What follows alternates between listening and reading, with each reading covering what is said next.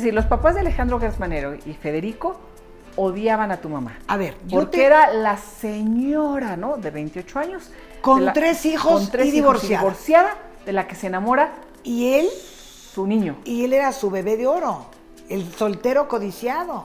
Y cuenta mi mamá que Federico le dijo, oye, ¿sabes qué? Ya me presionaron en mi casa que me van a desheredar. Y eso sí es complicadísimo. Regresa pidiéndole perdón, poniéndose a sus pies y decirle que me dejen sin un peso. Te amo, No te puedo adoro. vivir sin ti. Por eso es una historia de amor. Mamá, se filtró una grabación. Y ¿una grabación de quién? Mamá, de Alejandro. ¿Con quién? Con Ramos. Te la voy a poner. Te dijo, Sí, esta dices- pendeja, sí, esta pendeja que está en la cárcel. Y luego y le dije, oye, me hubiera dicho vieja cabrona, pero no pendeja. Mi indiferencia es, yo creo que suficiente para decir, ¿sabes qué? Perdiste.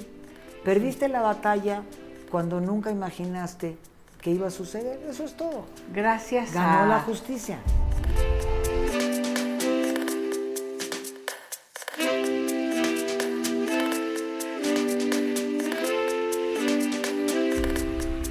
Qué gusto que nos acompañen. El día de hoy vamos a platicar, pues así lo voy a poner, con Alejandra en libertad. Alejandra Cuevas, que por ahí también tiene otro nombre, entonces no sé muy bien cómo suelen decirle. Y digo así libertad porque ella siempre ha sido una mujer libre, aún cuando estuvo en prisión. Pero hoy la tenemos aquí con nosotros después de 528 días en la cárcel. Estuvo presa de manera injusta, perseguida por su pariente político, el poderosísimo fiscal Alejandro Gertzmanero. Alejandra, qué gusto. Gracias por estar con nosotros. Gracias a ti por el espacio. Un gusto verte. Conocernos en persona. Tantas llamadas y tantas platicadas que nos dimos en los preciosos teléfonos de tarjeta, porque antes en mis tiempos eran de 20 Sí, y ahora era de tarjeta, en Santa Marta. De, tarjeta en Santa. Marta. así Ahí fue. tienes que comprar las tarjetas para poder hacer Sí. llamadas. ¿Cómo funciona? Mira, hay dos tipos de teléfono. Los de Telmex, que compras la tarjeta de Telmex en la misma tienda que hay en el penal, porque Ah. me dicen, hay tienda, oigan, le digo, pues está bien que, que- que estábamos muy jodidas, como dicen en Santa Marta, pero sí teníamos tienda. O sea, hay una tienda que, mejor que cualquier Oxxo, porque tiene todo y es de dos por dos, pero es Ajá. buenísima. O sea, ahí compras la tarjeta Ah. de Telmex. Esas son las tarjetas las más peleadas y los teléfonos más peleados, Mm. porque con tres pesos que cuesta la llamada, puedes hablar una hora. Entonces metes tu tarjeta, te descuentan tres pesos y hablas una hora. estás. Pero esos teléfonos, en todo mi edificio, nada más había tres y éramos casi 200. Entonces ya te imaginarás los Oh. pleitos por el teléfono. Y luego hay otros que son del penal, que se llaman, pues creo que Maxtel, no sé ni cómo se llaman, Maxtel se llaman, Ah. y también compras la tarjeta.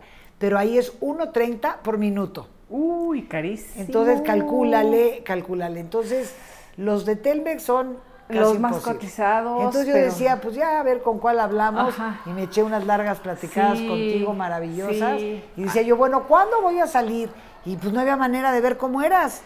Porque pues acuérdate que me dicen, no tenía celular. Le digo, ¿cómo a tener celular? No tienes. Cuando quería Claro, yo ver lo del claro. canal, me decían, pues vétete a Google. A ver. Bueno, entonces mete a YouTube. Y le digo, bueno, ¿qué, qué parte no entienden? De que estamos Entonces aquí no en veía Santa yo nada, ni, ma- ni manera de méteme una foto para que yo la conozca. Sí, sí. entonces era vía telefónica y sí, nos, nos marcaste en una ocasión en vivo, ahí durante el noticiario, y fue muy impactante porque además recuerdo uno de, las, eh, de los sonidos que me llamó mucho la atención, el que estaban gritando, ¿no? Entonces yo te decía, es, es, eh, están ahí afuera en algo y te dicen, no, no, no, es que es la forma de comunicar. Decían, por favor, guarden silencio, muchachas, un momentito. Muchacha, déjenme escuchar. Si es que en. Santa Marta todo es con gritos, Mm. todo es con gritos. Es con gritos, por ejemplo, yo vivía en la estancia, la estancia es la celda, pero suena muy feo, ¿no? Sí. Entonces la estancia. Sí. yo vivía en la 301 y mi mejor amiga vivía en la 8, no, pero, sí, en la 8, no en la 6. Mm. Entonces había cinco estancias, muy cerca, ¿no? Era realmente muy cerca. Y entonces, si yo quería decirle algo, pues caminaba 40 pasos y le decía, Sí. oye Mara, tienes esto, a qué horas nos vemos, cualquier cosa. Eso nada más lo hacía Alejandra. Las demás gritaban de celda a celda. oye, Pero eso es lo de menos, era en el piso 3. Pero si querías algo con la del, de allá abajo del 1, que son tres pisos, igual gritaban. Entonces, todo el día son gritos. Los mismos avisos de las autoridades, si te mandan a jurídico, por ejemplo, o vas a locutorios o vas a alguna cosa, desde abajo te gritan, ¡Cuevas Morán! Y lo escuchas como si lo tuvieras aquí. Pero no nada más me hablan a mí. A todas. A todas. Entonces, el ¿Cómo ruido... le? No, no, no era un tema de, de que... Mira, fue a lo único que no me pude acostumbrar. Mm. Te puedo decir que era superior a mis fuerzas. Pero bueno, Mm. lo, lo sobreviví, como les digo a los niños. Sí. Mi único mérito es haber sobrevivido, porque ahí se sobrevive, es lo único que se hace. Eh, ahí nos platicabas en esa ocasión como hay muchas mujeres que pues no lo logran y están empastilladas, eh, medicadas, no quieren despertar, pues una depresión tremenda, ¿no? Y es la historia ahí de tantas y tantas mujeres que siguen ahí, que siguen ahí. Alejandra, y ahorita nos, nos platicas de, de tus amigas y todo, pero quiero irme un poco hacia atrás. Hemos conocido de la historia, es una historia muy larga, muy complicada, Y de terror.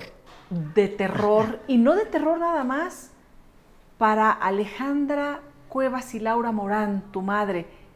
Es una historia de terror de México como país Así es. porque están involucradas las autoridades más poderosas de nuestro país en la persecución Sí. de mujeres inocentes y en el cancelamiento finalmente de una de ellas que, que fuiste tú. Sí.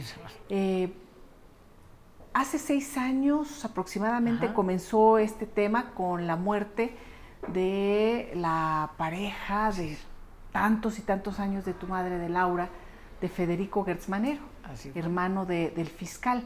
Y se construyó toda una narrativa desde el poder tremenda en relación a que lo habían asesinado.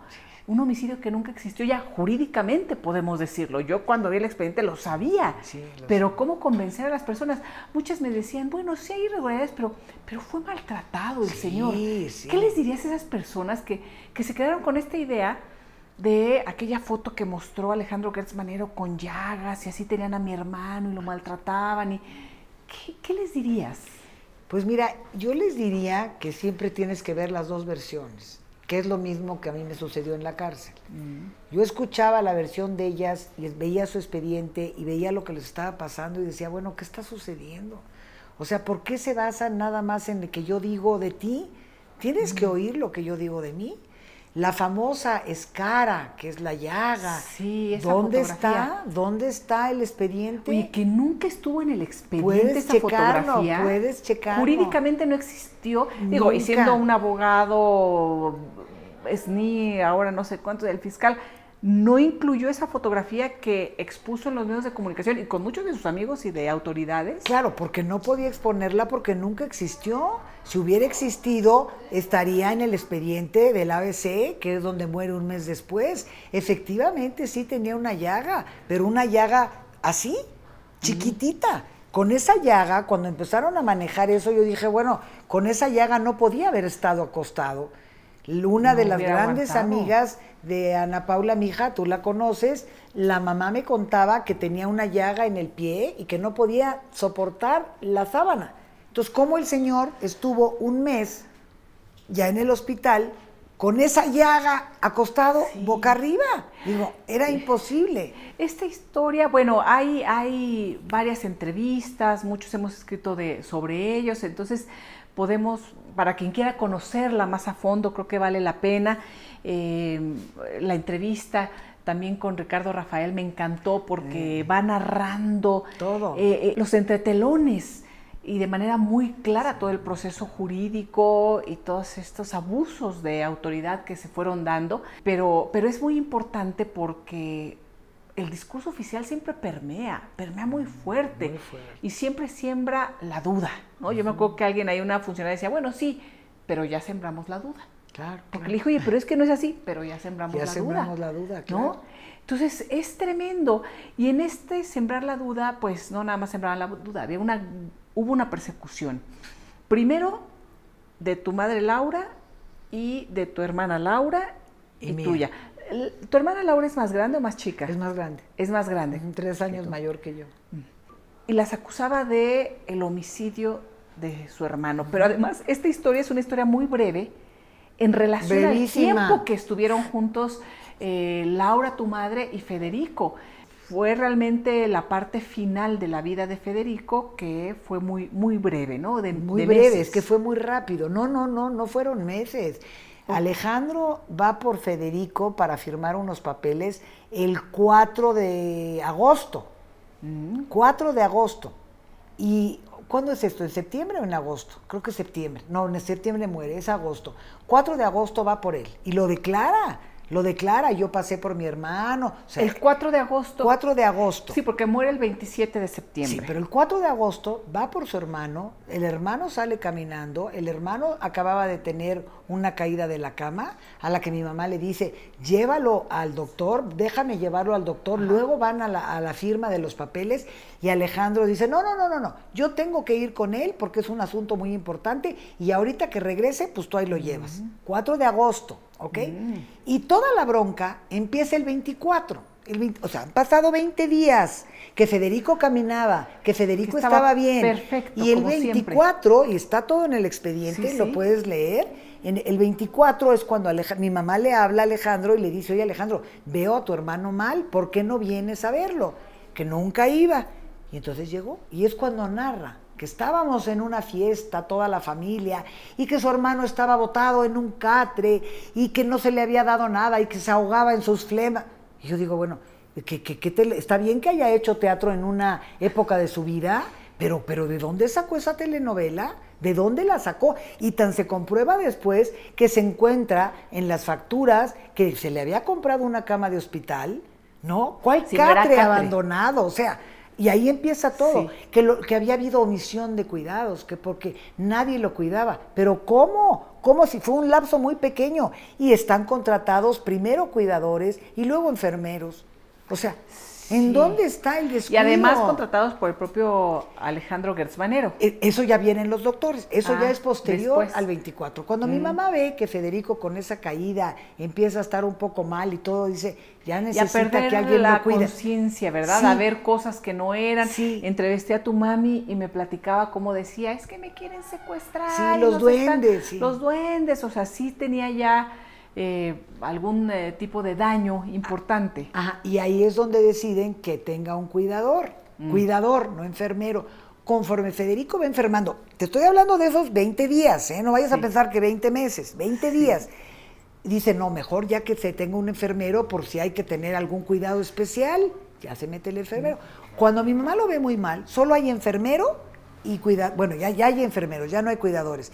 Y mi mamá había visitado uno o dos médicos anteriormente. Y ahí está cuando dicen, es que ella siempre lo acompañó a los médicos. Y vienen todas las declaraciones del chofer que dice, pues la señora nunca acompañó, éramos la señora Laura, el señor Federico y yo los que íbamos al médico.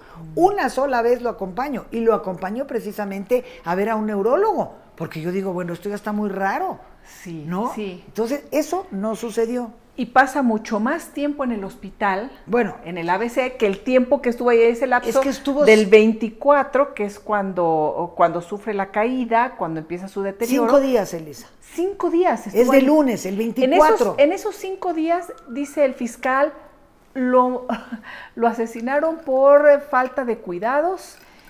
Eh, además, te acusa a ti eh, con una, bueno, inventan un delito que no existe, que no, ex- no, no- no- existe, esa figura sí, eh, legal, ¿no? Después oímos a la, a la fiscal de la Ciudad de México de, decir que buscáramos en Google, bueno, las palabras pueden existir, el delito. El delito, como En el código no, no existe.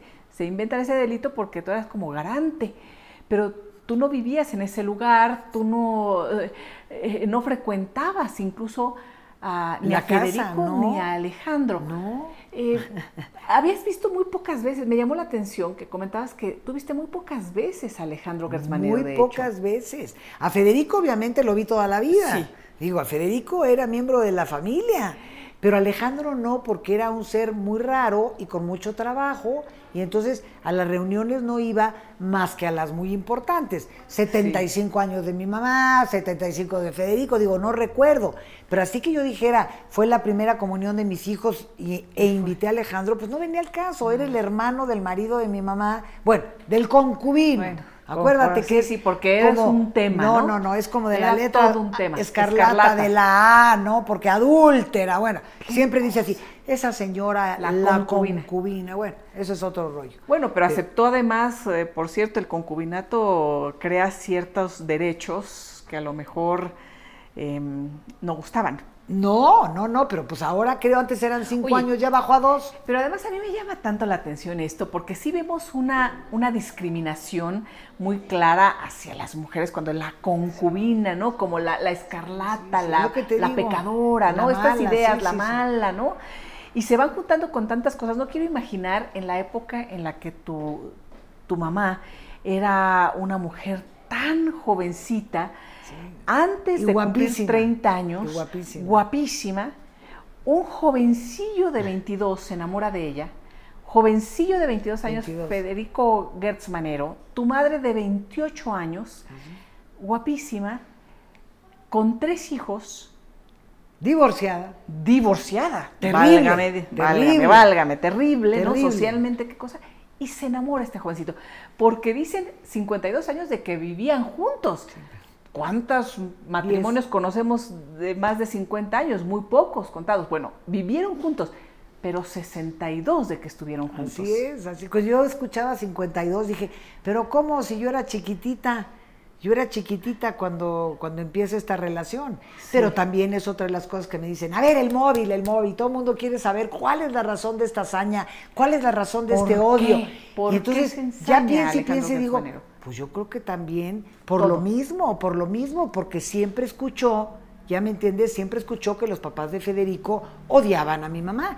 Y Los hasta entendible es... eh, ah, es decir, los papás de Alejandro Gersmanero y Federico odiaban a tu mamá. A ver, yo porque te- era la señora, ¿no? De 28 años. Con la- tres hijos con tres y divorciada. divorciada, de la que se enamora Y él, su niño. y él era su bebé de oro, el soltero codiciado. Entonces, cuando empieza la relación, cuando empieza la relación entre ellos, pues los papás se les paran los pelos. Y en una ocasión me cuenta mi mamá que me dice, oye, ¿y eso no lo habías platicado? Y yo, pues no pre- pre- preguntado. Y cuenta mi mamá que Federico le dijo, oye, ¿sabes qué? Ya me presionaron en mi casa que me van a desheredar. Y eso sí es complicadísimo. Porque pues imagínate, yo de 22, bueno, ya tenía como 24, ¿eh? Eh, ¿Qué hago? Me van a desheredar la fortuna de los Gertz, el dinero, la familia. Entonces, me da mucha pena, te amo con mi corazón, pero, pues, ¿qué crees? Y se separan un se separan. tiempo. Mi mamá le dice, lo entiendo perfecto, pero pues qué lástima que no te pongas los pantaloncitos, porque pues realmente, pero pues mi mamá dice, pues ni modo que lo amarrara y lo tuviera acá. Entonces terminan eso. Y regresan, eso el tiempo no me acuerdo, porque son comentarios de mi mamá, hechos hace mucho tiempo. Sí. Regresa pidiéndole perdón, poniéndose a sus pies y decirle que me dejen sin un peso. Te amo, no te puedo adoro. vivir sin ti. Por eso es una historia de amor. Y yo digo, bueno, Al una historia de amor que acaba en una tragedia, oye, no se Bueno, vale. ya después es, es para escribir ahí una novela y muchas cosas más, porque cruza, fíjate, una historia de amor que acaba en esta tragedia, pero además en la que están los ingredientes del poder y de los delitos que se cometen desde el poder, que eso sí no lo sabemos, porque el poder acusa Claro. de homicidio, se comprueba que no existe, pero entonces los delitos están en otro lado. Y llega Alejandro Gertz Manero, este hombre que años atrás las había estado persiguiendo, acusando. Esto fue en 2015, ¿verdad? 2015. Sí, 2015. Cuando, cuando, empieza el problema. sí. cuando, cuando empieza el problema. Pero entonces dices, es una historia que tiene todos los ingredientes y que todavía no conocemos el final. es de una Alejandra. telenovela. Esto es una telenovela. No digo, conocemos el final, al- eh, porque no nada más, por eso impacta a Alejandra, a Laura, su madre, sino impacta a todo un país y a cualquier ciudadano. Porque cualquier persona podría ser víctima del poder absoluto y de la construcción de delitos, como se ha hecho en otros momentos. Claro, que es lo que yo escuchaba decir Alonso. Ahorita es mi mamá y por eso estoy involucrado. Pero mañana es tu tía, es tu hermana, es tu hija. A cualquiera le pueden fabricar el delito que se les dé la gana. Que de hecho lo viví con muchísimas eh, internas. Sí. Que me decían, es que te juro, yo iba pasando. Le digo, a ver, dime la verdad. Porque mira, con mentiras no te voy a poder ayudar dime la verdad, porque yo voy a hacer una fundación y yo las voy a ayudar a salir a todas. Y me decía, primero sal tú. Le dije, bueno, pues ahí estamos, estamos chambeando, estamos chambeando, espérenme, ¿no? Y entonces me decían, te juro que iba yo pasando, yo ni drogadicta soy, no me drogo. Bueno, iba yo pasando por un lugar donde sí se vende droga, porque vivo cerca, digo, pues es que también todas las calles venden droga. Y de repente una redada, y estoy aquí hace año y medio. Y le digo, bueno, ¿y de qué te acusan? De que no me encontraron nada, pero que seguro yo también traficaba. y digo, y las que no y las que no traen, mágicamente, ¿cómo de que no traes? Ay, tu bolsa. No, no, no, no era mía. Aquí la traes y es más, traes un cuerno de chivo. Así les pasa. O sea, es increíble. Eh, cuando si queremos entender como el móvil, ¿no? Todo el mundo te, preguntamos eso, pero está, por lo pronto, pues este odio de la familia Gertz. Que Alejandro, siendo menor que Federico, siempre lo escuchó. Claro. Siempre lo escuchó. Creció con ese. Creció con esa cosa. De, la mujer. Claro, eso por un lado. Por otro lado, Federico era el guapo. Mm. Federico era el primogénito en esa época. ¡Oh! El primogénito. era el guapo, el primogénito, el exitoso, el, que, el catedrático, el que daba clases, o sea, el que pertenecía a la barra. Entonces, pues yo no sé si de veras dijo. Y nunca se casaron. O sea, nunca. Eh, ¿no? Bueno, porque además es otro ingrediente, porque dice no se casó. Entonces, tan era importante o es para algunas familias esto del papelito y la no sé qué, que siguen diciendo ahí que la concubina que la Y aparte no se casaron por algo muy raro, porque Federico cuando yo llegaba me decía, oye, ¿por qué no convences a tu mamá que nos casemos? Y yo le decía a Federico, ya después de tantos años. Mm. Digo, esto no fue el mes pasado, digo, fue hace 10 años. Ya como para qué, ¿para qué? Si ya, ya esto se consolidó, llevan toda la vida juntos. Es que a mí sí me gustaría casarme. Y así mi mamá ah, decía, ¿por qué me voy a casar si yo no quiero casarme? Es más, mi mamá me cuenta que en una vez se fueron a Las Vegas y hicieron el rollito de que se casaban. Y se casaron con un Elvis. ¿Y, como para qué? y me dijo, ay, ya para que no delata esto. Ya que se sienta que ya estamos casados verídico. Yo le decía, mamá, ¿y eso por qué nunca me lo platicaste? Pues es que no me lo habían preguntado. Cuando empezó la concubina, la ah, pues hay que decirles que sí se casaron, que son marido y mujer de Las Vegas. Esto te estoy hablando del 2000, esto te estoy hablando del 2015. Recién sucede esto, que la ah. primera vez que estamos con el abogado, otro abogado, el abogado le dice, oye, le marca a Alejandro y le dice, Alejandro, tú y yo somos amigos, tengo aquí a la esposa de Federico, el, Federico en el hospital. Y dice que te, la lleva, te llevaste a Federico acusándolas, ¿de qué me estás hablando? Le dice el primer abogado. Y le dice, ah, la concubina. Yo me quedé, que dije, bueno, ¿y el abogado qué onda? Y entonces dijo, no quiero hablar con esas personas. Así. Ese fue el primer intento de acercamiento, porque dijimos, este, ¿qué le pasó? Bueno, él ya tenía... Eh, por lo que vemos, por la narración en mente, acusarlas de homicidio, porque él ya incluso cuando se lo lleva amenaza a, tu madre y le dice, si te acercas al hospital, te acuso de homicidio. pero, te acuso que tú lo mataste. Te acuso que tú lo mataste. Homicidio. Eh, pero estaba ahí ya esta, esta idea y después cuando viene, cuando se hace fiscal, cuando la Fiscalía de la Ciudad de México recupera la, eh, eh, las acusa de este delito inventado y reactiva el caso en tu contra, ya nada más en tu contra porque no en contra de tu hermana Laura. Se desaparece. Se desaparece. Y bueno, para quien no lo sepa, tu hermana Laura es la, em, la suegra de Alfredo del Mazo, gobernador del Estado de México. Ya como gobernador se desiste Alejandro Gertz de ir contra ella, porque mientras no fue gobernador todavía la mencionaban en algunos momentos, a veces sí, a veces no. Así es. ¿no? Pero ya Alfredo del Mazo gobernador ya no la, no la acusa a ella. Y se va contra tu madre con orden de aprehensión, 93 años, hace año y medio, ya tiene 95, y tú de 67 Siete. años. cumples en la cárcel hace poquito, cumples en 69, Así es, justo sí. antes de salir. Reactiva toda esta historia y les pide a tus hijos que se incriminen el fiscal Gertz Manero. Están las grabaciones también, está ahí. Es decir, había toda una intención de acusar a toda la familia. Sí, a nadie, sí, a todas. Y nuevamente eh, nos preguntamos el por qué. Una de las hipótesis es eh, por el tema de los derechos que podría reclamar tu madre, de los millones que tenían los Gertz Manero, tanto Alejandro como Federico, y además están saliendo ahora con las investigaciones periodísticas muchas más cosas de... em, bueno, aparecieron primero en Panama Papers, me parece, o en Pandora Papers, no me acuerdo, en, en los paraísos fiscales, sí. y después eh, tu madre descubre, Sí, cuando se está mudando de casa. cuando se muda de casa, un, ¿qué es? Eh, Un de depósito una, una cuenta en un Julius Bar, en un paraíso en fiscal. un paraíso fiscal, y en el cual hay 8 millones de dólares. Y mi mamá cuando lo ve dice, de "Ay, Federico. De, de Federico. Que tampoco se sabe dónde está. O sea, Esos era de millones. Federico, pero ni idea. Porque tu madre, obviamente, con todos los años que como pareja de vida y formando toda una familia de más de 60 años juntos, tiene derechos. Y si tu madre hereda, pues tú tendrías derechos, tu hermana, tu hermano Sí, y claro. tus hijos. Sí. Entonces, ahí también una de las hipótesis es sentenciar a todos para quitarles esos derechos. Pues es que, pero es que, que- pues es que vuelvo a lo mismo. Es como la de que si está traumado de niño y odió a mi mamá o dijo de qué manera eh, eh, Federico tuvo amor que yo nunca he tenido y tuvo una familia que él nunca ha tenido y dijo, pues contra la.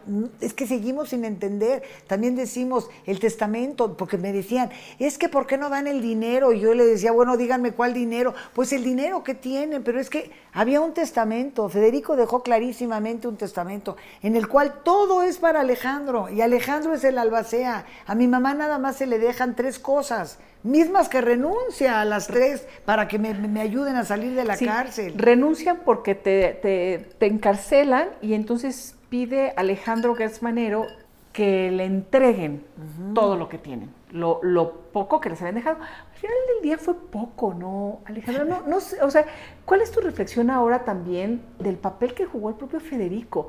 Después de tantos y tantos años de esta historia de amor, yo entiendo que es una historia de amor, lo platicamos así, pero también es una historia de mucha misoginia. Deja a tu madre con, No, con no. tres cosas. Esa es Y otra de estos, señores tienen millones. Tienen, porque bueno, están ahí las cuentas y los, ¿no? Mira, ahorita aprovecho este miles de espacio. millones, miles de millones. miles de millones. Yo aprovecho este espacio porque realmente mi mamá ya no, ya no va a ver esta entrevista porque ya no la escucha, porque ya no ve, etcétera, etcétera. Pero realmente, pues no, no, nunca se lo he dicho a ella.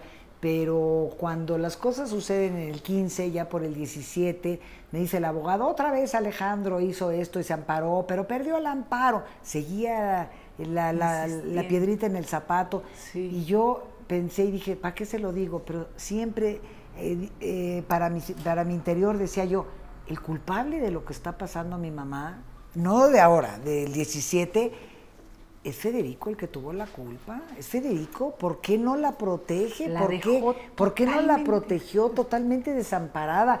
Yo hablé con Federico porque yo tuve conocimiento de ese testamento y le dije, Federico, mi mamá con esto no vive.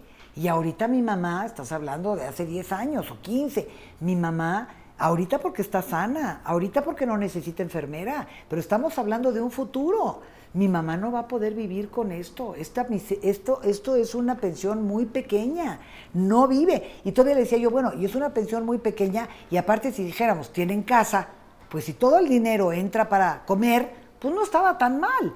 Pero no le estás dejando ni seguro médico, ni le estás dejando casa. No Nada le dejó seguro médico, no le dejó techo. Y estos, Y una estos hombres pensión. tienen miles de millones y ahora es. sabemos también que propiedades por todo el por mundo, todo el mundo mundial, como dicen los del jóvenes. mundo mundial. Federico era el prestanombres de Alejandro, han comentado en algún momento, ¿no? Eh, pues es que no te queda otra manera de pensar más que eso era. Y, además comentabas que ustedes no, no, no, se veían mucho, tampoco se veían mucho Alejandro y Federico, pero se hablaban diario. Tu mami me dijo que se hablaban todas las noches. Sí, se hablaban en la noche, pero ya muy muy acá, o sea, no creas que toda la vida se hablaban mucho. Ah. No, no, no. Esto ah. venía de dos, tres años, yo creo que cuando Alejandro dijo, ay, a Federico ya ¿Tenían negocios juntos? Tenían, pues que yo supiera, ¿no? O sea, cada cuando, cuando mueren los papás, a Alejandro le tocan unas cosas y a Federico las otras, según, según mm. manejaba Federico. Pero pues ahora con todo esto decimos, no, pues sí, definitivamente tuvo que haber sido prestanombres o algo, y era lo que él no quería, que mi mamá lo hablara. Entonces dijo, ¿cómo la desarticulo? Pues esto, y se fue así como, como cosa de dominó. Bueno, que no se exhibiera, que no lo hablara y que no que no pidiera sus que derechos, no pidiera, que no, que no, dijera, oye, pues yo tengo derecho. ¿Dónde está? A, esto. La famosa impugnación al testamento. La famosa impugnación. En el testamento además no dicen los montos, eso también me llamó la atención, que habla como de un... La masa hereditaria. La masa hereditaria. Qué bonito testamento, ¿verdad? La masa hereditaria. Y no sabemos de qué va esa masa. No. Esa masa hereditaria, ¿la tiene ahorita Alejandro Gertzmanero? En su totalidad. En su totalidad. En su totalidad. Y solo Amasó la masa. Sí, sí, la, masa, porque vienen de una familia de dinero. Sí, vienen de una familia de dinero. Pero, bueno, pero nuestros dineros, oye, ¿Qué tanto 125 millones en un año de coches, oye, no, no inventes. Y casas por todos lados y además en cosas no declaradas, ¿no? También ese, es otro tema, ¿no? Ese es otro tema. Eh, ¿Qué pasa con estos 8 millones de dólares? De Federico. pues es, que nada más mi mami encuentra el estado de cuenta. Ah. Recuerda que yo ya estoy presa. Recuerda que yo ya estoy presa cuando Fue el 16 de octubre cuando te 16 de octubre del 20 del 2020. Sí. sí. hasta el 28 de marzo del 22. Años, cinco meses con días. En días lo narro en mi diario, mm. porque todos los días escribía, y fueron 528 días. Escribí hasta el 527, que eso es lo que estoy maquinando porque esto lo tengo que hacer un libro, o sea, esto no es una cosa así de que te voy a contar, yo era una ama de casa y vivía muy tranquila con mi marido, digo, esto es una novela de terror, porque ya no puedo decir policíaca, es de terror. Tremenda. ¿No? Eh, y tú eres una ama de casa. Alejandra, ¿qué? A ver, eh, bueno, ¿es, Sandra Alejandra? ¿O qué? ¿Eres...? Eh, no. ¿Cuál es su nombre completo? Pues ya no sé quién soy. Mira, porque Doña Güera, Alejandra, Colitas, todos los apodos que me pusieron en la cárcel porque son muy afectas a poner apodos. Entonces ya perdí la identidad. Y hasta digo, seré como civil con las siete personalidades. Porque te voy a decir algo muy rápido. Cuando a mí me llevan a bautizar mi papá y mi mamá, eh, ellos me quieren poner Sandra. Entonces llegan a ah. bautizarme. Eso nunca lo he contado. Digo, eh, aquí. Entonces llegan a bautizarme y le dice el cura, oiga, no, Sandra no es nombre católico, no podemos bautizarle a la niña. Y dice mi mamá que con el bebé en brazos se lo tenemos que bautizar porque si no se lo lleva el diablo, ya sabes. Entonces dijeron, bueno, mi papá dice, ponle Alejandra, se parece a Alejandra y Sandra. Me ponen Alejandra, me bautizan y ah. saliendo de ahí, pues esto nomás era un trámite, se llama Sandra. Yo crezco toda mi vida. Como Sandra. Como Sandra. Llego, llego termino la, preparatoria, me mandan llamar y me dicen, oiga, tenemos una duda. ¿Usted cómo se llama? Y le digo, ay, bueno, está usted bromeando, tengo desde kinder aquí, tengo 18 años, pues me llamo Sandra. ¿Sandra qué? Pues Sandra Cuevas Morán. Y me dijo, oiga, es que pedimos su acta a la CEP, era la CEP, para ver lo del trámite de la universidad. Y aquí tenemos un acta que dice Alejandra Guadalupe Cuevas Morán.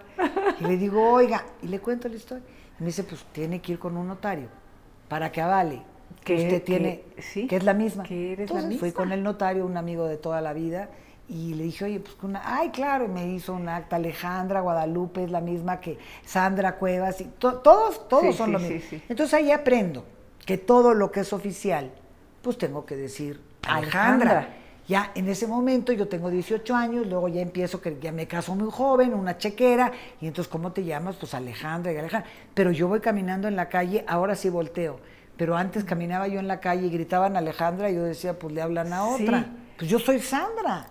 ¿Me entiendes? Pero yo soy... tu mami cuando la entrevisto de pronto me empieza a decir Sandra. Es que yo soy Sandra. Y este, y claro, nunca, nunca le aclaré, porque estábamos ahí con eso, porque Sandra, Sandra.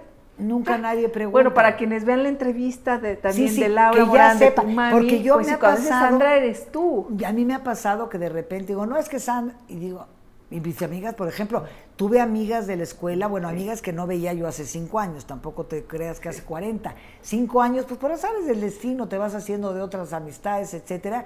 Y a la hora que vieron esto, dijeron, es que no puede ser nuestra amiga. Hasta que mi hijo empezó a poner las fotos y se comunicaron con mis hijos y le dijeron, pero es tu mamá, pues creo que es tu mamá, pero mi, tu mamá se llama Sandra. Y, la confusión. Sí. Entonces, sí. ya tengo muchos. Bueno, entonces, ¿qué? ¿Colitas? Colitas, por, me dio por, ahorita ya me corté el pelo, pero me ah. dio por hacerme unas colitas. Dije algo que, que, que, que, nadie haga acá.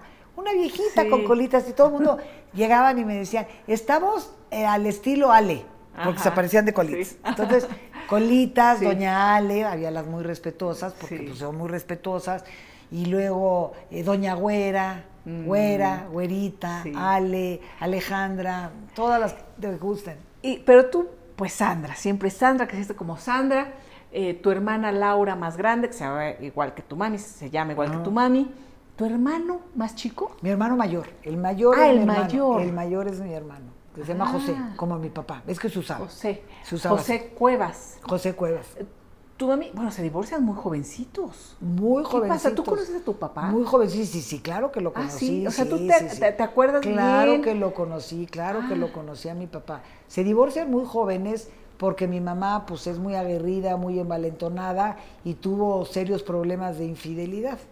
Entonces dice que aguantó y aguantó, pero cuando le dio por pegarle, mi mamá dijo, bueno, te pasé las infidelidades, que para mí era terrible, pero ella también muy joven, cómo regresaba a su casa.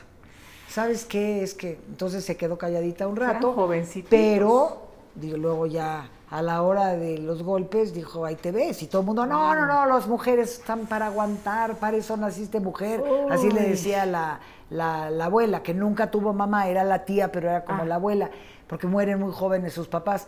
Y entonces le decía, no, están para aguantar, ¿cómo que te vas a divorciar? Entonces mi mamá dijo, bueno, hasta que dijo, no, no, no, no, no. Ya de hospital con el ojo así, dijo yo, ni una más. ¿Y tú recuerdas haber y por visto eso algo así? O sea, no, la agresión no, de tu padre, no, no, no, no, porque se divorcian cuando yo tengo pues creo que cuatro o tres años. Eso yo no recuerdo absolutamente nada. Sí, absolutamente la más nada. Chiquita, ni mis hermanos, ¿eh? porque yo les mm. llegué a preguntar. Creo que era discreto mi papá para pegar. Mm. Porque no se acuerda. Sí, no, no, no, vimos esa, esa parte. Qué, qué, fuerte, porque además tú me dices que tu mami además siempre fue, pues sí, una mujer con esta educación que muchas hemos tenido y que después te empiezan medio a revelar, por otra parte se mantiene. Se mantiene otra parte se mantiene. Tú, decías, además ella era así, eh, atendía a Federico. Yo siempre le dije, eres la geisha de la familia.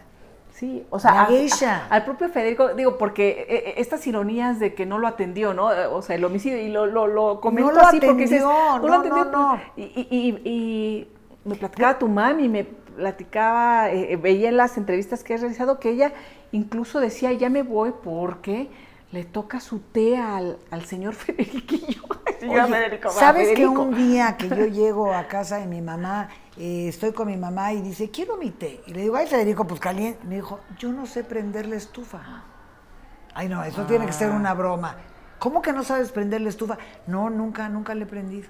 Y dije, no, pues con razón mi mamá. Pero yo le decía, mamá, no te vayas, están mis nietos, quédate otro rato. Es que le gusta que yo le dé el té. Y le dije, mamá, estamos en el siglo XXI. ¿Cómo es posible que me digas que tienes que irle a hacer el té? Si está la chica de servicio, que se lo dé ella. No. Si era una bueno, sí, vivimos en esta estructura así patriarcal, muy de de machos, misóginos, pues, eh, y, todos y todas, ¿eh? creo que es una educación, tenemos que reeducarnos en tantas cosas porque al final suele ser muy violento para todo mundo, no, no, eh, porque, pues bueno, Federico amaba a tu mami, la, se amaron, ¿no? Pues tantos años. Tantos y tantos años, pero sí esta parte de dejarla tan desprotegida. y luego también esta parte de desconocer al final del día, ¿cuánto tienen? ¿qué hacen las parejas, los esposos de tantos y tantos años? ¿Cuántas mujeres no tienen ni idea? Pues de ve a mi mamá, ve a mi mamá, dice que cuando estaba arreglando lo de los papeles, dijo, oigan, ¿esto de qué será? Y a la hora que le explicaron, dijo, pero ¿cómo? ¿Dónde tenía ese dinero? O sea, nunca supo, nunca supo. Le digo, mamá, ya dinos la verdad, le decían mis nietos, mis nietos, y que son más aventados con ellos. Ay, ay, ay, ya dinos la verdad, por supuesto que sabías. Nunca me dijo. y así has oído, ¿no? Sí, has oído sí, muchas historias. Sí. ¿Tú volviste a ver a tu papá? Sí, no, no, Sí. Mi, mi papá él- no, mi papá nunca desapareció de nuestra vida. Ah, él mi papá nunca desapareció. No, no, no. Se divorcian, pero llegan a un acuerdo en el que dice, bueno, estamos divorciados, pero los niños pueden venir a comer conmigo, yo puedo ir a comer con Ah, ellos. O sea que papá, hubo, hubo Sí, papá. Sí, sí, sí. sí. ¿Y Por eso fue Federico? por lo que yo nunca conocí a Federico, Ah. porque había papá. Claro. Bueno, había papá para nosotros, pero mi mamá pues también. ¿Cómo van a saber los niños que yo tengo un novio? Igualito que ahora, este es tu tío Fernando, este es tu tío Manuel, este es tu tío Jorge, ya ves que todos, Todos son tíos. que a mí me da y los mucha risa. sacerdotes son bien, Sí, sí, sí. Son, son- tienen ahijados por todos. no, no es cierto. ¿Qué tío- pasó? ¿Qué pasó? ¿Qué pasó? Ya no vamos a meter en ¿Sí otro no? problema. ¿Sí ¿Qué pasó? Bueno, aquí, ¿Qué aquí, pasó? ¿Qué mira, pasó? Mi mejor amigo que fue seminarista, que anda por aquí, bien que les haga, ¿a poco no los sacerdotes siempre tienen tantos ahijados y el tío sacerdote? Pues hace cuenta que aquí igual, Acá, ¿no? sí. Entonces, pues obviamente no, no lo conocíamos, pero por supuesto que lo conocíamos. Tú cuando eres niño eres más listo que nada, ¿no? Claro. O sea, Pero, ¿nunca vivieron con Federico? No, no, no, no, jamás. Mi mamá dijo, hasta que tú te cases, que yo era la chica, hasta que tú te cases, yo voy a formalizar con Federico algo.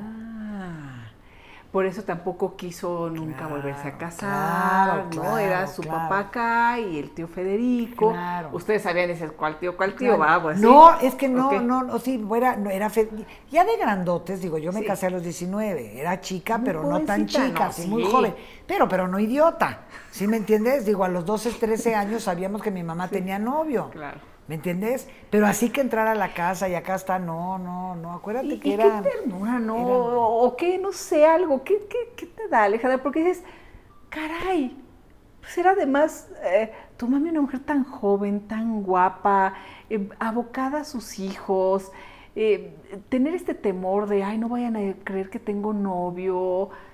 ¿Qué cosa? Qué Pues sí, pero duro estás para las hablando, pero estás hablando de hace duro. mucho tiempo. Y bueno, otra Sí. cosa más misógina es que mi papá, para darle el divorcio a mi mamá, le dice, ok, ya te quieres divorciar porque soy pegón y mujeriego y todo, que te voy a dar el divorcio, pero con una condición. Y dice mi mamá, yo de 26 años, pues le firmaba lo que quería y hacía lo que quisiera él, ¿no?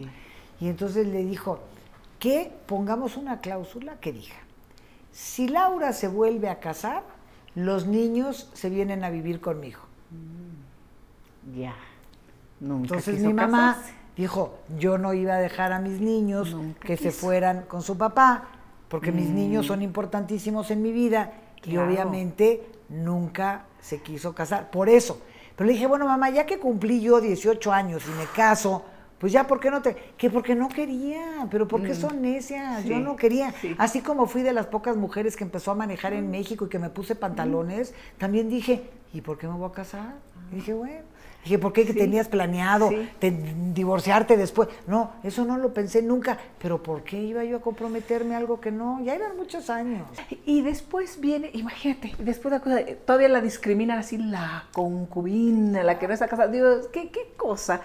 Pero eh, bueno, tantas historias que viven eh, mujeres en este país y tantas historias que vas a tener que contar, No, bueno, Alejandra, de- de lo que viviste, de las mujeres que siguen en la cárcel, que siguen en prisión, parte de lo que te va a impulsar a, bueno, ya está la fundación, pero a luchar porque, porque salgan las mujeres de, de esta doble, triple prisión, triple, cuádruple condena, la social, la jurídica, la, la, pero, pero además la jurídica con todas las, eh, eh, las injusticias y agravantes que hay en este país. ¿Y qué, ¿Y qué va a pasar con el tema de Alejandro Gertzmanero? O sea, es esta, es- estas historias las iremos conociendo poco a poco y ojalá podamos Claro, platicar porque no ha muchísimo. acabado. Y de lo que viste ahí, pero ¿qué va a pasar con el tema de Alejandro? Mira, en este momento estoy a casi cumplir dos semanas de que fui puesta en libertad. no hemos tenido un minuto para lo que yo dije el día 28. Yo nada más quiero abrazarme a mis hijos y quedarme con ellos. Y no hablar un rato de nada relacionado con la prisión. Quiero que me digan cuál fue el momento más triste que sentiste, cuándo pensaste que no me ibas a poder sacar, cuándo, igual con mis nietos. ¿Han podido platicar? No, pero ¿cómo vamos a haber podido platicar? Es una vorágine en la que estamos todos imbuidos que realmente no hay manera de que lo hagamos. De repente les digo, por ejemplo, la primera semana les dije, ok, en la mañana todo el rollo que quieran, pero después de las dos, vamos a comer y vamos a platicar de otra cosa. ¿Tú crees que pudimos? Fulana de tal está llamando, ¿qué quiere una entrevista? No, dile que sí, no, dile que no, no. Ella no ayudó, este sí ayudó. Vámonos. Yo les dije, a ver, ¿qué pasó con lo que... No, mamá, no, mamá, espérate, es que esto sí es súper importante. Sí. no han tenido el tiempo todavía entonces, ahorita, de aterrizar esta. De verdad, esta es la última entrevista ¿Ya me entiendes? Esta es la última entrevista porque eres una persona muy especial en la vida. de, comiste la primera saliendo. Sí. Y ahorita la. Por eso te digo, por eso te, lo agradezco muchísimo. Es la última entrevista. Con esto cierro esto. Bueno, eso espero. Porque mañana a las 3 de la tarde me dicen, mamá, tienes que correr a hablar con Chumel. Digo, digo, ya es lo único que me falta, te lo juro. Digamos que esta primera etapa, ¿no? Que esta primera etapa, ¿no? Eh, en donde tendrán que platicar, que ver. A mí me decía Gonzalo, el momento en que te detienen, él estaba fuera de sí, tenías un amparo, hay que ver el tema jurídico después que va a pasar, trastornado, es que empezó a volver el estómago, eh, y después han vivido momentos así. No, no, no, terribles. Tú eres una mujer de una gran fortaleza, ¿no? Y eso también lo empezaste a, a vivir dentro de prisión, pero también en algún momento, y lo, lo dijiste cuando nos hablaste al aire, desde prisión dijiste, pero yo no puedo más. ¿En algún momento pensaste que podías quedarte en prisión? Y que no ibas a salir? Mira, nunca lo dije, nunca lo dije, pero sí hubo momentos en que cuando las cosas se complicaban y primero, el primero la apelación, que a mí me dijeron los abogados, no hay manera, hay 28 agravios, es una apelación perfecta. Y sale la contestación del magistrado de la cuarta sala, un tal Octavio, únicamente con seis y dos parciales dices, y, condenándome, o sea, diciéndome, está perfectamente aplicado el auto de formal prisión. Es que no era un tema jurídico. Claro, por eso. Este pero, era un tema. Claro, pero, pero yo pensaba, yo pensaba que la justicia existía y que, y que se iban a hacer las cosas por la ley, aun cuando estuviera esta persona de fiscal, créeme que nunca pensé que era un era algo tan tan tan grave. Yo dije, bueno, en lo que se arreglan, esto es enero, o sea, pasa octubre, noviembre, yo dije, ya para enero esto se soluciona. Y cuando sale con esto dije, ah, caray. Y entonces empieza a ver qué se va a hacer y me dicen los niños, se va el amparo, vamos a hacer el amparo. Cuando el amparo sale, dije, no, bueno, ya, Qué valiente, qué valiente la juez del, del quinto. Y a ver, ese yo lo pensé. bueno, no recuerdo, ahorita vamos a ver, sí. Patricia no sé qué. Sí, Una, una jueza sí te la Claro. Bueno, hay que decir que todo esto jurídicamente es una tesis también y que lo sigan los, los estudiantes de derecho de los abusos de autoridad que se puede dar y de las presiones, porque nada tenía que ver con el tema de procuración de justicia y después con impartición de justicia. Este era un tema en que se fue torciendo porque eh, habían bateado todo este asunto durante años. Después la Fiscalía de la Ciudad de México con Ernestina Godoy lo, lo, lo retoma, crean este, inventan este delito, no existe, empiezan las presiones, son perseguidos también los, eh, los ministerios públicos que habían dicho que no había materia, que después que resolvieron lo que resuelven después la Suprema Corte, los ministros y ministros que dejan en libertad. A ellos los, los acusan también, empiezan a sentir presiones.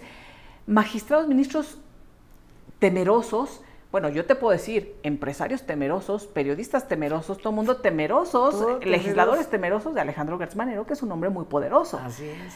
Eh, y después este magistrado que dice, o sea, ¿Sí? en ese momento tú dijiste, se complica, se complica, en ese momento dije, ah, caray.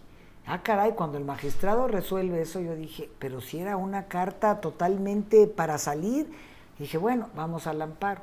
Cuando llegue el amparo y es positivo, que dice, bueno, qué valiente la juez del quinto. Yo decía, qué valiente, pero lo que está haciendo es su trabajo. Perdóname, no es valor. Es que tu trabajo es ver los papeles y decir, yo desde el día uno, y te creo que te lo dije a ti, yo no quiero que me ayuden. Yo quiero que lean mi expediente. Así es. Pero nadie lo leía, lo metían al cajón y decían al revés. Atórate la peor. Bueno, después ya la. Bueno, el propio presidente, cuando dice, bueno, es que entiendo a Federico, entiendo a Alejandro porque se trata de su hermano.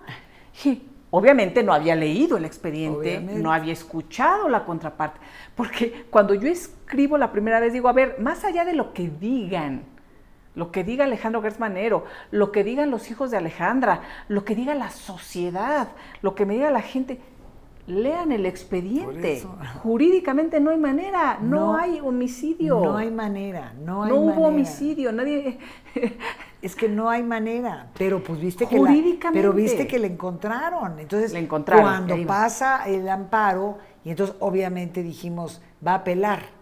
Entonces dijimos, no, no, no, no, no, a ver, esto ya, ya, el universo, todas las oraciones de mis amigas que son medio mochilas, porque yo tengo de todas las corrientes, tengo budistas, tengo que meditan, tengo que rezan, tengo de todas porque tengo muchas amigas. Y entonces ya todo eso, por favor, que se alinee, que no apele. Estuve segura desde el día uno que iba a apelar. Entonces viene lo de la apelación y entonces ya viene lo de los mágicos. Se va a resolver en la sala y un día antes, ¡up! a la Suprema Corte. Iba a resolver ya, Ahora ya se sí. hacen libre, eh, dije, vas a salir. Y la trae la Suprema Corte también con un galimatías ahí, dicho por el propio ministro presidente ante los medios. es que después dice, no, no, no, es que... eh, Yo lo eh, atraje.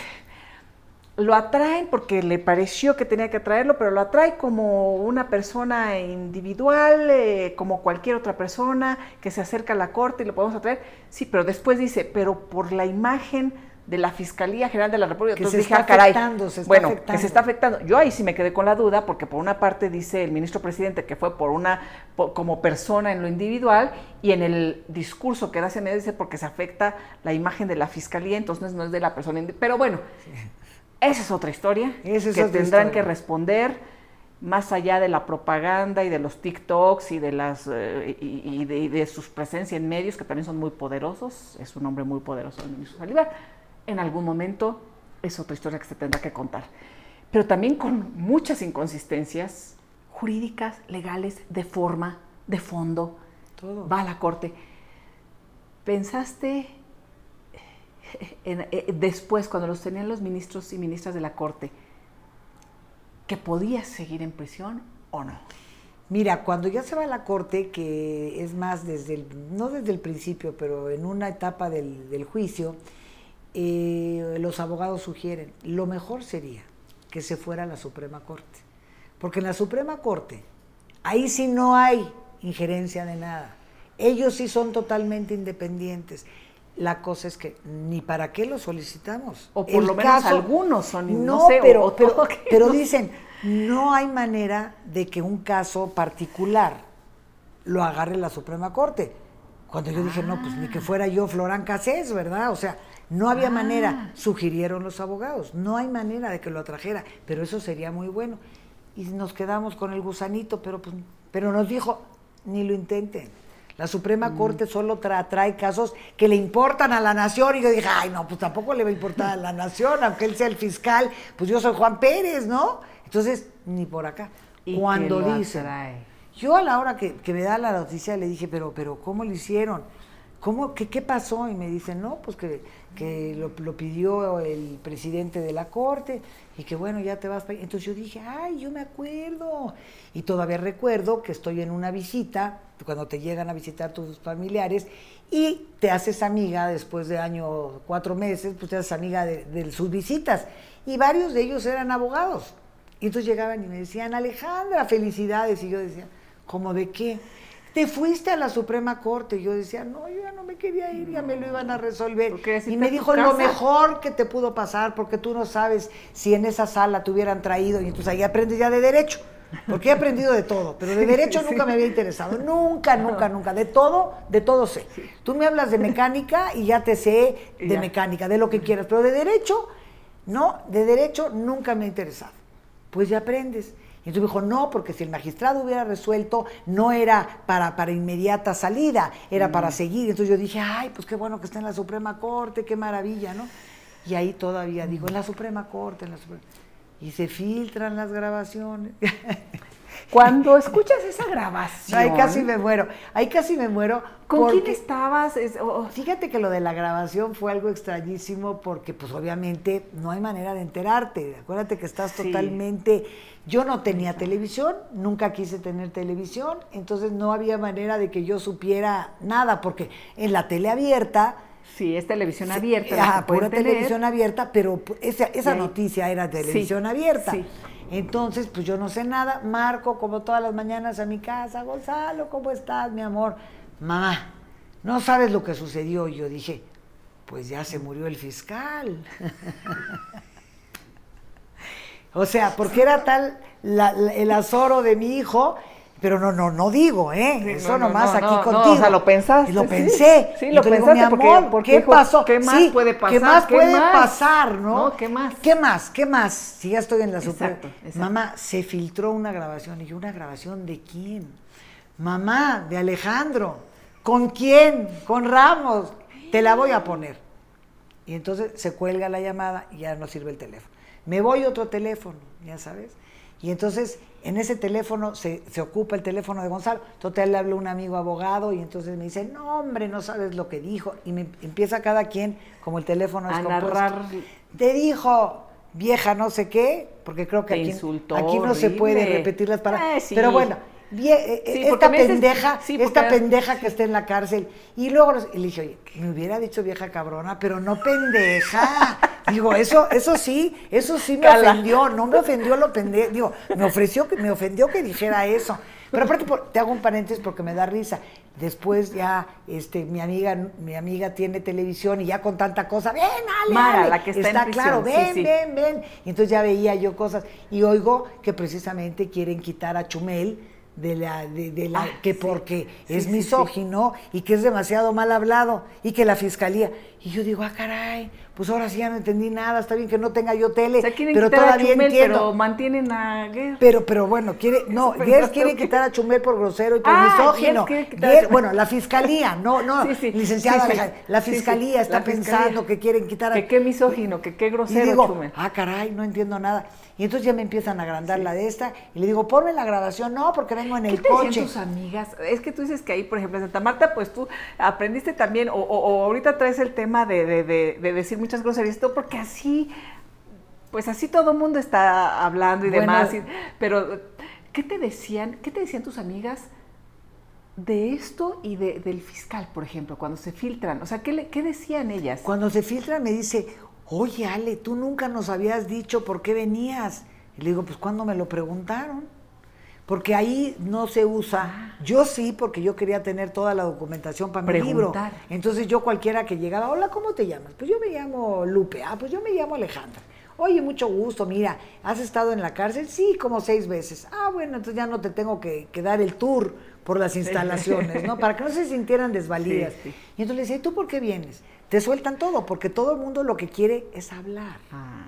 Es hablar. Pero, pero tratan de ser muy cuidadosas de no preguntar, porque como a mí no me preguntaban, a mí no me preguntaban, no sabían. a mí no las muy amigas mías sí me preguntaban y una que otra que me decía, oye, ¿tú por qué vienes? Y le digo, ¿cómo te gusta? ¿Por omisión de cuidados o por homicidio doloso a concubino? Porque aparte lo chistoso es que aparece homicidio doloso a concubino. Que tú no eras ni la concubina. Pero pues entiende, ¿qué mataste a tu marido? No, hombre, no maté a mi marido, era el marido de mi mamá. Bueno, el concubino de mi mamá. Entonces, hasta la confusión era... Es que yo leo el papel... Ningún, ningún delito cuadraba. Bueno, uno no existía. Si tú lees un papel que Alejandra, homicidio doloso de concubino, ¿qué piensas? Sí, eras la concubina, mataste al señor concubino. Pues así, no, pues al mío, al mío. Al tuyo, al tuyo. Un día me, mandan, me mandan pues de llamar de defensoría de, de, las que del gobierno para decirme que si quería yo que me defendieran, que porque pues con, unas, con un homicidio tan grande a mi, a mi marido, y le digo, oiga, ¿Cuál, cuál marido? Háblenle a mi exmarido y está vivito y coleando. Yo no maté a nadie. Y me dice, aquí está su expediente, usted mató a su concubino. Y le dije, y todavía me viene a ofrecer sus servicios, le agradezco muchísimo, no los necesito, traigo abogado particular, pero lea bien el expediente y, lea todo, o sea, para que le cuenten desde el principio, no que ahora resulta que yo maté al concubino, es que si yo nunca es la tuve de todo el mundo, porque todo el mundo decía, es que, ¿no? Eh, revictimiza, criminaliza y luego las mujeres, pues ahí es donde se corta siempre el hilo, es lo más delgadito, ¿verdad? Y van a, a prisión. Y entonces tú oyes esas grabaciones y está con Juan Ramos, por cierto, ese señor Ramos, que es el que ha estado siempre presente ¿En tu detención estuvo o no? cuando fueron por cuando fueron por Federico. Cuando fueron por Federico eh, y, que se lo lleva Alejandro Manero al hospital, iba Juan Ramos. o sea, este señor siempre está de toda la vida. Y yo conozco a Juan Ramos y mi ah. mamá conoce a Juan Ramos y era un señor encantador que era el achichincle de Federico. ¿Y qué le de Alejandro. Era, pues mira, es que lo mismo me han preguntado. ¿Qué le dirías a Alejandro Guerra si lo tuvieras enfrente? Nada, lo ignoraría. O sea, caminaría al lado de él, no lo cuestionaría ni le gritaría, hijo de tú no sé qué, y con todo el léxico maravilloso y florido que traigo, imagínate lo que le podría decir. Pero sabes que no me interesa, no me interesa. O sea, es como tomarte el veneno y querer que se muera el otro. O sea, no me interesa. Mi indiferencia es, yo creo que suficiente para decir, ¿sabes qué? Perdiste. Perdiste la batalla cuando nunca imaginaste que iba a suceder. Eso es todo. Gracias Ganó la justicia. A tus hijos. Bueno. ¿No? Eh, Ana Paula, a Gonzalo, a, Alonso. Yo creo que también el momento en donde se hinca Ana Paula enfrente del ministro Saldívar es cuando entonces sí, luego, luego indican quién va a ser el ministro ponente de tu caso. Terrible. Pérez Dayán, porque lo tenían desde hace un mes. Terrible. Según la información oficial, ¿eh? Y no habían dicho nada en la corte.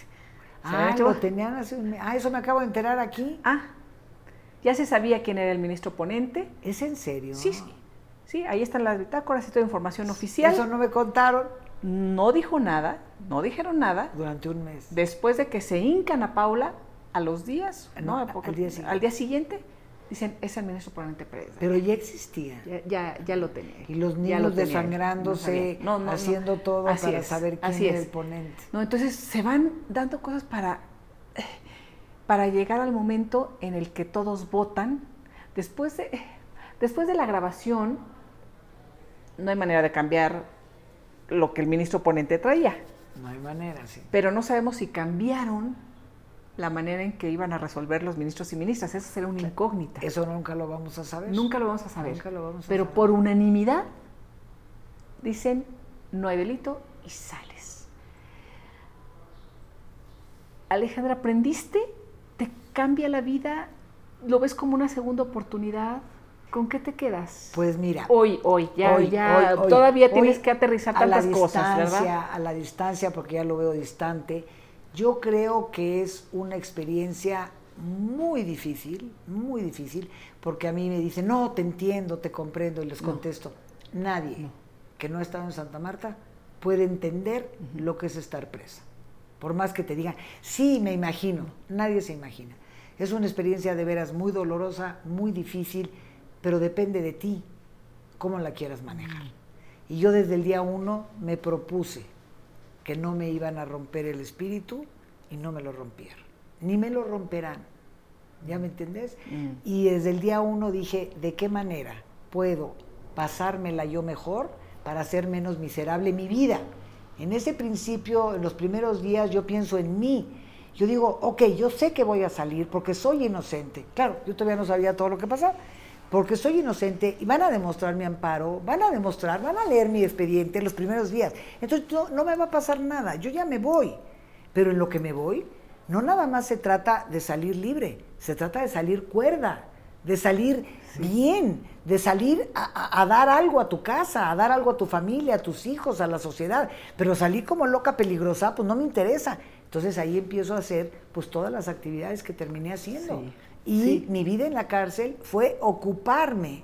Empecé por una parte muy egoísta para mí, pero cuando me di cuenta de la cantidad de necesidades que se tienen en la cárcel, Dije, ay, pues ahora qué voy a hacer. Ya mis amigas me decían, ya por favor, ya no les digas a los niños, diles a, porque le digo mis niños, ya no le digas a los niños, están agobiadísimos, tú no sabes lo que está pasando afuera, haznos los encargos a nosotros. Mm. Y de ahí, bueno, mis amigas me dijeron, maldito el día que te dijimos eso, porque entonces ya todo el día era, oye, mis niños están muy ocupados, por favor, necesito plantas, necesito pintura, necesito colchones, o sea, ya fue una cosa para tratar de ayudar. Entonces cuando me dices, ¿con qué te quedas? Me quedo con una experiencia durísima, fuertísima, ¿ya me entiendes? Con un dolor de madre, que fue el que más sentí, porque saber cómo estaban esos niños aventándose con todo, con esa valentía, con esa fuerza, sabiendo que mi mamá estaba enfermando, o sea, el dolor sí existía, ¿ya me entiendes? Y como decía Víctor Frank, que es lo que yo estudié, ¿no? Definitivamente el dolor es inevitable, pero el sufrimiento es opcional. Tú sufres lo que tú quieres. Yo vengo de la logoterapia, del budismo, de la espiritualidad, con toda la teoría maravillosa, pero nunca en práctica. Caigo aquí y digo, esto es lo mío, vamos a practicarlo. Tienes que hacerlo. Bueno, es que es la única manera. Sí. Oye, y, se empezaron a unir, eh, además, bueno, no, no, no, no en este momento, pero es que yo empecé a ver a gente que no te conocía y se sumaba a quienes te conocían y estaban ahí. Yo eh, así conocí a tus hijos, obviamente, con el expediente que me dijeron, lee esto, ¿no? No tengo más que leer. Eh, Léelo. Y después a tu ex esposo también estuvo ahí presente, ¿no?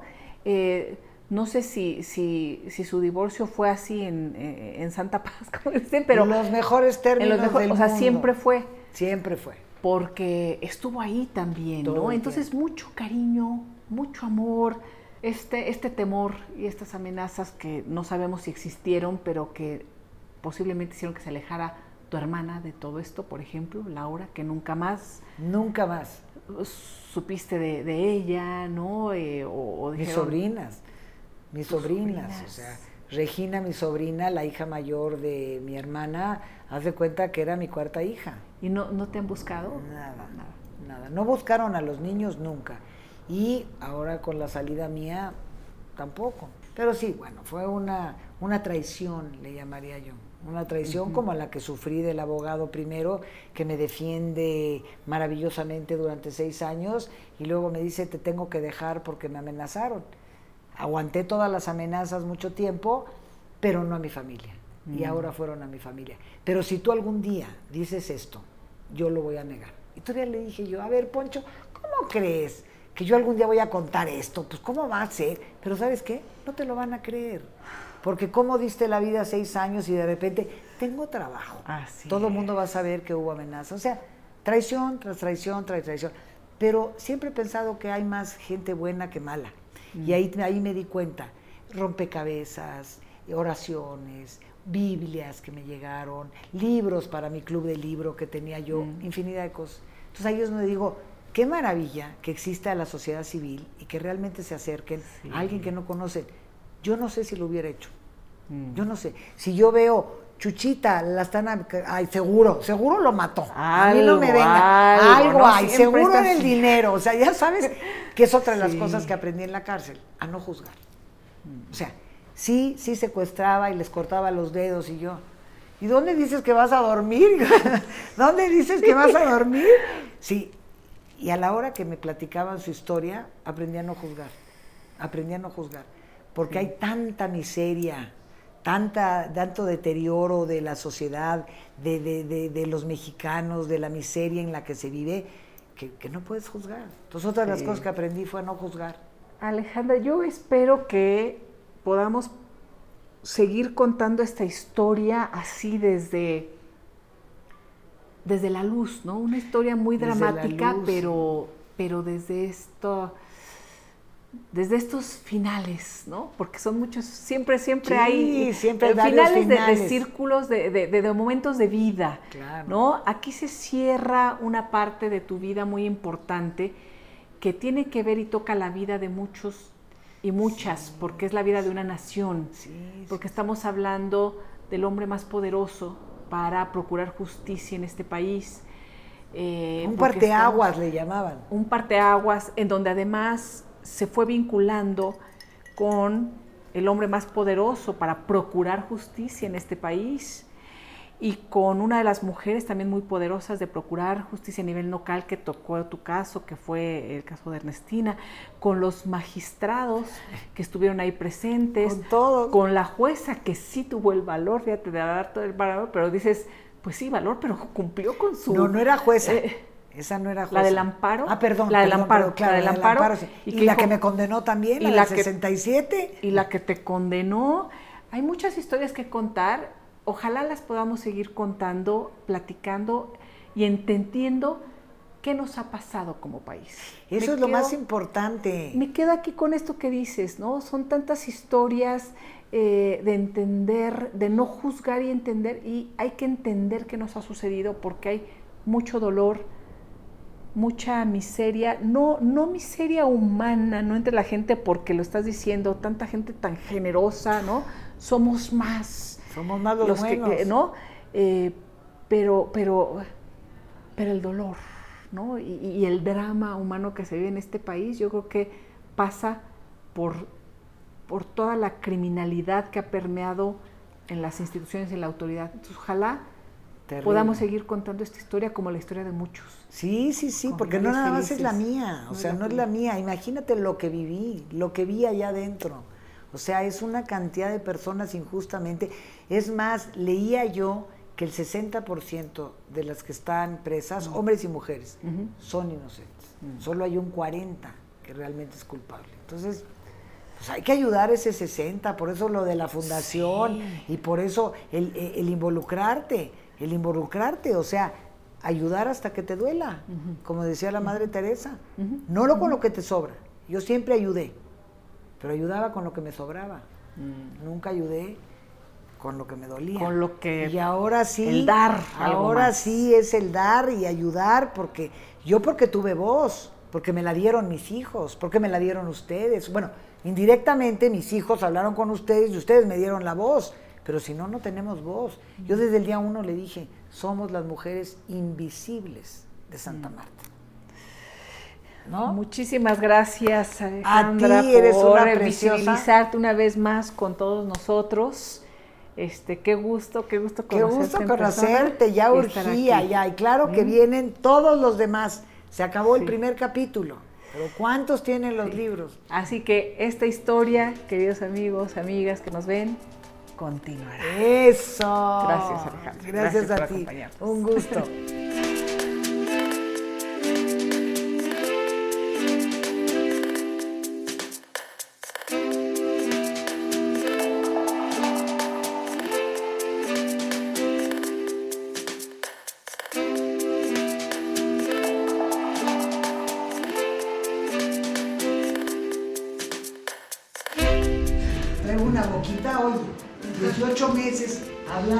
puras groserías y de repente yo entiendo a los niños cuando les dicen que en la casa no se dicen groserías y les digo, dejen de molestar. Pero Y ahora aquí, ya. de 10 palabras, dicen lengua. 17 groserías.